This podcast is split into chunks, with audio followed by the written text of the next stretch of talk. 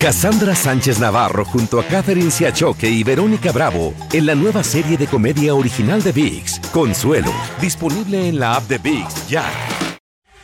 Hola, soy Borja Voces y te doy la bienvenida al podcast de Edición Digital. Con muchísimo gusto, Carolina Sarasa en este ya. A continuación escucharás las noticias más importantes del día. Arrancamos con la intensa búsqueda de este reo que tal como el hombre araña se escapó de una cárcel en Pensilvania ya hace dos semanas. A esta hora son cientos de policías, equipos tácticos que lo siguen buscando sin ninguna suerte. Y una vez más, el hombre Danilo Cavalcante fue captado por las cámaras de vigilancia, pero nadie da con él.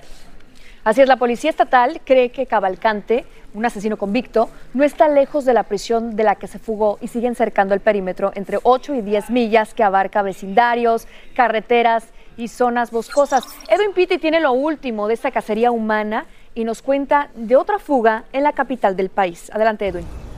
¿Qué tal? Muy buenas tardes. Ya han pasado ocho días desde ese video cuando se ve a Danilo Cavalcantes tirarse entre dos paredes y escaparse de una cárcel en Pensilvania. Este hombre de 34 años, nacido en Brasil, acusado de homicidio por asesinar a su exnovia frente a sus dos hijos menores de edad. Ya las autoridades que cuentan por parte de la Policía Estatal en Pensilvania, más agentes federales, continúan con esta ardua búsqueda ya que todavía no han logrado dar con su paradero a pesar de que dicen haberlo visto en diferentes ocasiones nueve veces a través de videos de cámaras de seguridad, información que ha sido proporcionada por varios residentes en la zona donde se lleva a cabo esta búsqueda. Pero lo que llama poderosamente la atención es lo aterrada que está la familia de la víctima de este hombre del Brasil que dice estar muy asustados pensando que este cabalgante puede acercarse a su casa y hacerles algún tipo de daño. Por eso las autoridades han tomado acción y han puesto seguridad en su vivienda. Y una situación similar se vive aquí en Washington, D.C., donde la Policía Metropolitana del Distrito de Columbia está ofreciendo 25 mil dólares de recompensa para dar con el paradero de Christopher Haynes, un hombre de 30 años acusado de asesinato. Él fue arrestado el pasado miércoles y cuando Estaban a punto de procesarlo, dijo que tenía un dolor en la pierna y al llevarlo al hospital ahí logra escaparse. En las últimas horas ellos publican un video donde se le ve saltando una cerca en lo que parece ser el patio trasero de una vivienda. No tenía zapatos, solamente usaba medias blancas y también piden la colaboración de la comunidad para poder arrestarlo cuanto antes. Soy Edwin Pitti reportando desde Washington. Vuelvo con ustedes.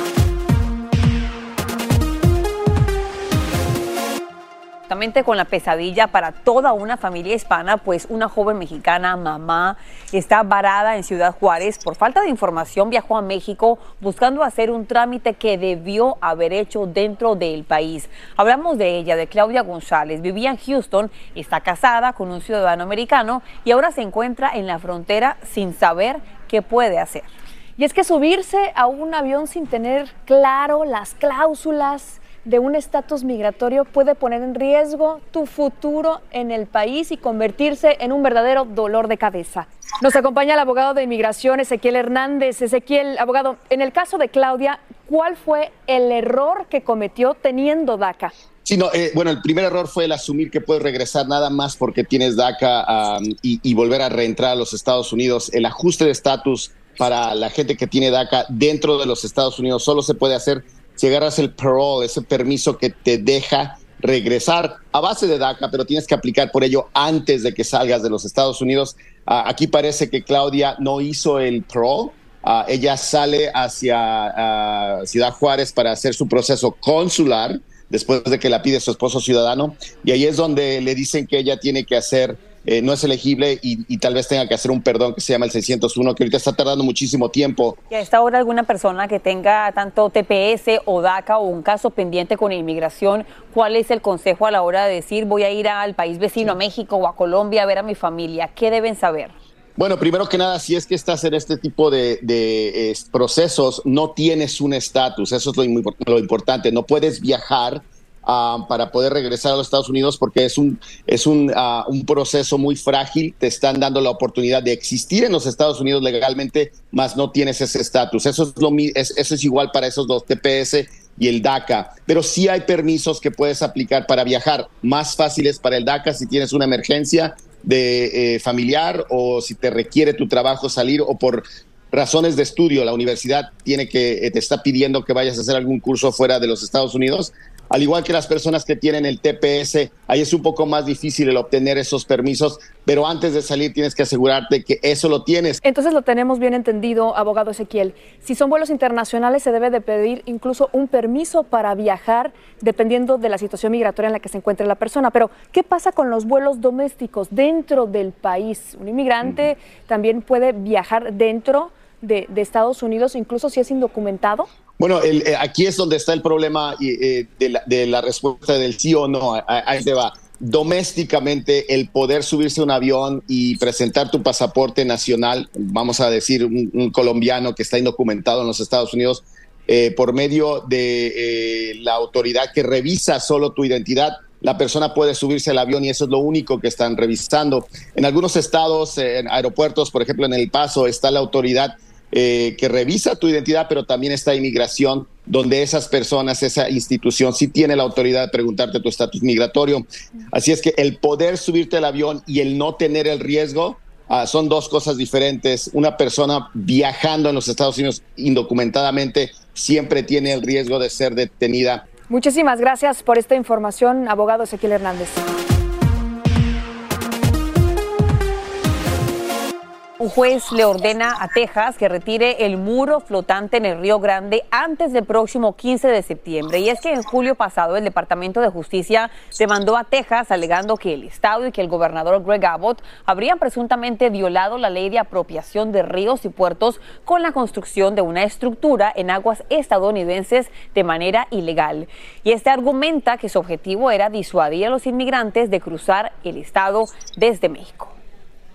Mucha atención, esto es verdaderamente histórico, Carolina, lo que está sucediendo en mi país. México podría tener por primera vez a una mujer como presidenta. Esto luego de que la exalcaldesa capitalina Trada Sheinbaum fuera elegida como la candidata del oficialismo para las elecciones presidenciales del 2024.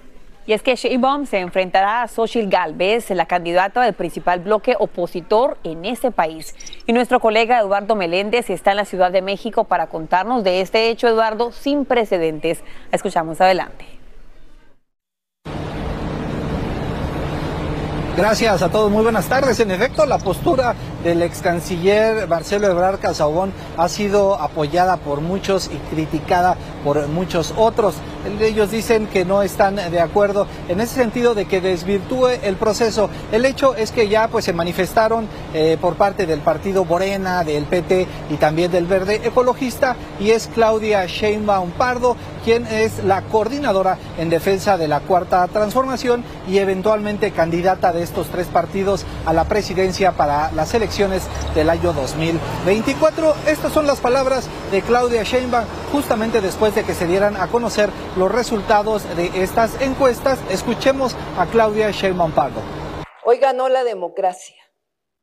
Hoy decidió el pueblo de México Dice el partido Morena que a pesar de estas eventualidades no afecta en lo absoluto el resultado final de estas encuestas, de estos cinco encuestadoras que participaron, que arrojaron los resultados y que le dieron a Claudia Sheinbaum en este sentido pues la coordinación en defensa de la cuarta transformación. Es importante destacar que también Claudia Sheinbaum agradeció pues a quienes votaron por ella, agradeció también al presidente López Obrador su apoyo, también a los dirigentes del partido y dice que va a trabajar en unidad de aquí a las elecciones. Ella asegura que será la presidenta y bueno, vamos a ver qué ocurre de aquí a las próximas elecciones. Es lo que les tengo desde la Ciudad de México.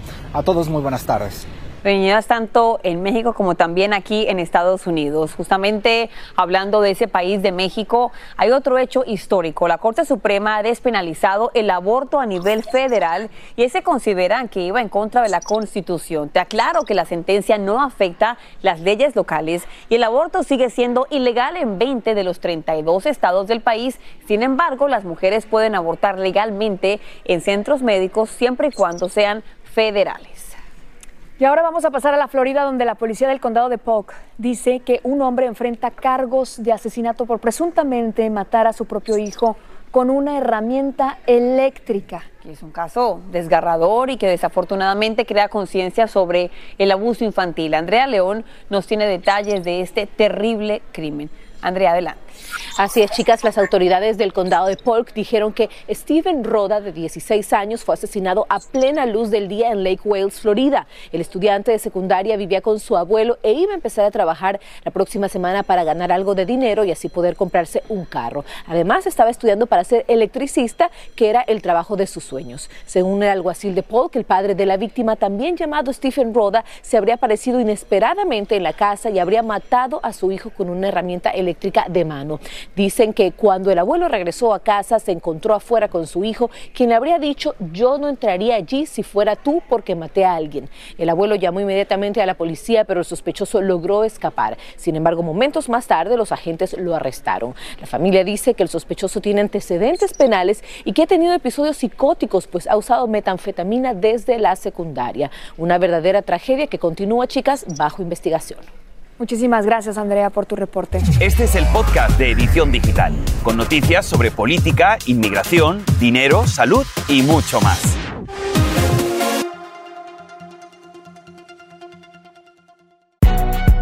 Si no sabes que el Spicy McCrispy tiene Spicy Pepper Sauce en el pan de arriba y en el pan de abajo, ¿qué sabes tú de la vida? Para, pa, pa, pa. Cassandra Sánchez Navarro junto a Catherine Siachoque y Verónica Bravo en la nueva serie de comedia original de VIX, Consuelo, disponible en la app de VIX ya. Y ahora regresamos con el podcast de Edición Digital con las principales noticias del día. Alerta a hombres, cuidado si fuman cigarrillos electrónicos. Su uso podría reducir o encoger los testículos, causando también la disminución en picada de los espermatozoides y esto de acuerdo a un nuevo estudio. Así es, es que, Sacha, los investigadores usaron ratas para realizar el análisis y los expusieron a los cigarrillos electrónicos, donde encontraron biomarcadores de estrés en la sangre y los genitales. Pero para que nos explique mejor, nos hable de este tema, vamos a enlazarnos con el urólogo Oscar Martín. Doctor, muy buenas tardes. Hola, ¿cómo están? Mucho gusto, Sacha y Michelle, y a toda la audiencia. ¿Cómo están? Doctor, de acuerdo con el estudio, en resumen, el uso de estos cigarrillos electrónicos podría también causar infertilidad. Sí, ya habíamos visto esto con el cigarrillo y el vaping o el vapeo realmente viene siendo lo mismo. Ya sabemos que todas estas sustancias que generan dentro del humo hay cualquier cantidad de toxicidad y lo que hace en principio es alterar la movilidad del espermatozoide. Ahora, la cuestión siguiente a esto es que el flujo vascular, o sea, las venas y las arterias, a raíz del humo, empiezan a colapsarse, a disminuirse, cosa que evita el desarrollo adecuado de estos espermatozoides y el testículo, por ende, también puede disminuir de tamaño, afectando también la parte hormonal. Y lo mismo pasa con la erección en los hombres. Wow, doctor, y nos gustaría saber si el impacto es mayor con los cigarrillos tradicionales o con los electrónicos. Una excelente pregunta, Michelle, porque hemos tratado de, evadir este tema a nivel de mercadeo de las compañías enormes, pensando, eh, digamos, de manera inocente que las personas que fuman el vaping eh, es menos riesgoso que, que el cigarrillo convencional por lo menos a nivel pulmonar, ya sabemos que es aparentemente entre dos a cinco veces más peligroso para el daño pulmonar los que vapean que los que fuman cigarrillo convencional. O sea que parece ser que esta misma proporción se puede estar expresando en cuanto a la infertilidad, en la disfunción eréctil y en el daño testicular y en otros órganos. O sea que podría ser peor el vaping. De por sí que cualquiera de los dos es malo, pero el vaping puede ser peor. Ahí lo tiene mejor explicado. No se puede, doctor Martín, muchísimas gracias por esta entrevista. No fumar, ese es el mensaje. Y nuestro número del día es 227 millones. Esa es la cifra de pasajeros que pasaron por los aeropuertos del país desde el Día de los Caídos hasta el fin de semana del Día del Trabajo. Así lo acaba de reportar la Administración de Seguridad en el Transporte. recuerdo que para muchos el verano termina de manera no oficial el día de Labor Day o del trabajo, aunque faltan unos días para que termine de manera oficial. ¿Verdad? Pero aunque ya muchos estamos sintiendo que ya acabó. Sin embargo, hablando de vuelos, una aerolínea turca realizará una prueba piloto para ver si los pasajeros estarían dispuestos a pagar dinero extra por sentarse en una fila de adultos lejos de bebés y de niños ruidosos. O sea, lejos de nosotros, con nuestros hijos. Por eso te preguntamos en redes lo que piensas de esto. Y quiero que vean cómo respondieron algunos de ustedes. Viviana DC dice, yo no, para nada, a mí me encantan los bebés y los perros. Que nos toquen un vuelo, por favor. María Olivo, ella cree que si la fila es la prueba de ruidosos, ella sí pagaría. Y Jackie CB2 se opina que paguen más o que traigan bebés o niños pequeños, qué injusto. por favor, O sea, que paguemos más nosotros. De por sí es un estrés, ¿no? Como mamá cuando te subes a un avión con los niños, que no haga ruido, que no llore, etcétera.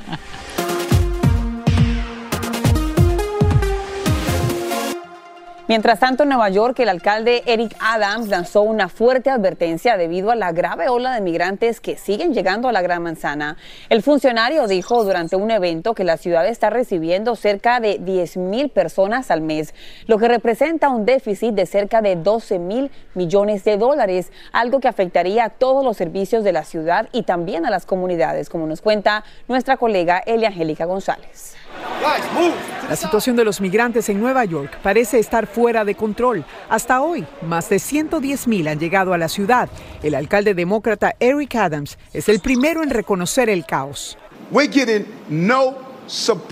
Estamos recibiendo ningún apoyo en esta crisis nacional. No veo un final para esto. Este asunto va a destruir la ciudad de Nueva York, destruirá la ciudad de Nueva York, repetía Adams. Mientras, un sistema escolar ya sobrepoblado corre para encontrar más pupitres y profesores. La ciudad se esfuerza por alojar a las familias migrantes intentando abrir espacio donde ya no hay, en los hoteles, y trasladando a los adultos solteros a un nuevo refugio hecho con tiendas de campaña. La gobernadora Kathy Hochul apeló directamente a la Casa Blanca. Tenemos que centrarnos no en la política, sino en hacer lo correcto y la respuesta a la situación recae en Washington, declaró. Peticiones similares llegan desde otras ciudades, incluyendo Los Ángeles y Chicago, donde los migrantes han tenido que dormir en el piso de las estaciones de policía. Pero es Nueva York la que le preocupa a Adams, quien cree que esta ciudad está pagando un costo demasiado alto. Todas las comunidades de esta ciudad se verán afectadas, así como todos los servicios. En general, todos nosotros, afirma Adams. En este contexto, miles de niños y jóvenes vuelven a las aulas en el sistema público escolar más grande de la nación, que ahora suma 21 mil estudiantes, hijos de familias migrantes enviados en autobuses desde Texas y Florida. Elia Angélica González, Univisión. Y las personas que sufren de trastorno por déficit de atención e, e hiperactividad podrían tener una mayor probabilidad de intentos de suicidio. Y es que un superior, una superior incidencia de depresión, de anorexia y de trastorno de estrés postraumático lo ha definitivamente ligado a esto. Así lo está detallando un estudio hecho por investigadores de la Universidad de Hamburgo en Alemania. Según el análisis, la impulsividad es un componente del TDAH y está asociada con la conducta suicida.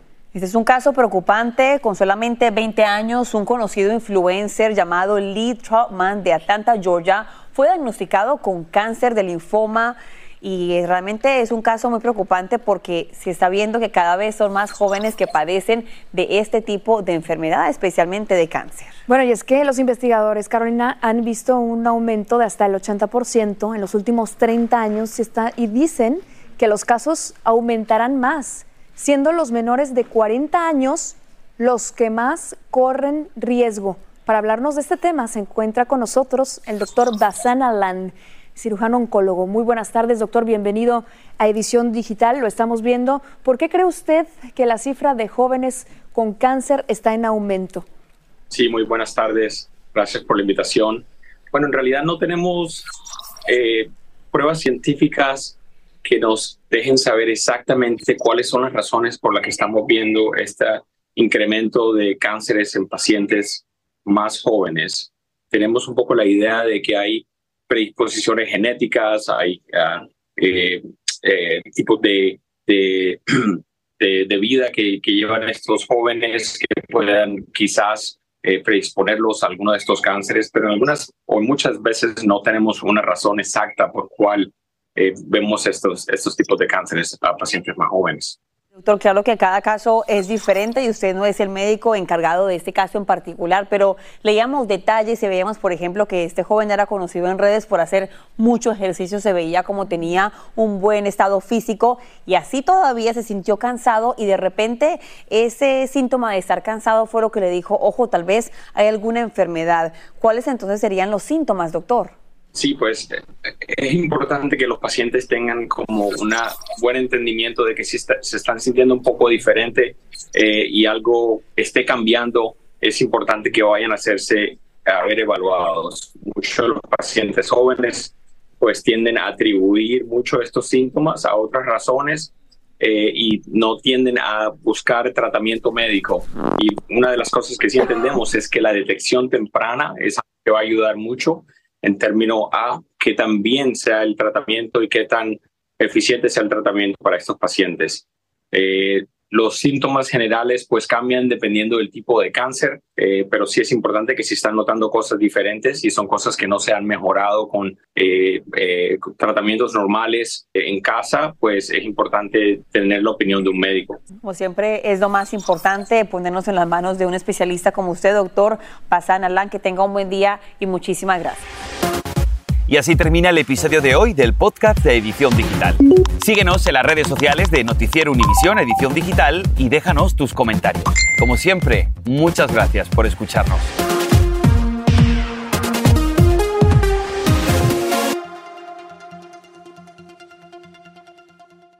Cassandra Sánchez Navarro junto a Catherine Siachoque y Verónica Bravo en la nueva serie de comedia original de VIX, Consuelo, disponible en la app de VIX ya.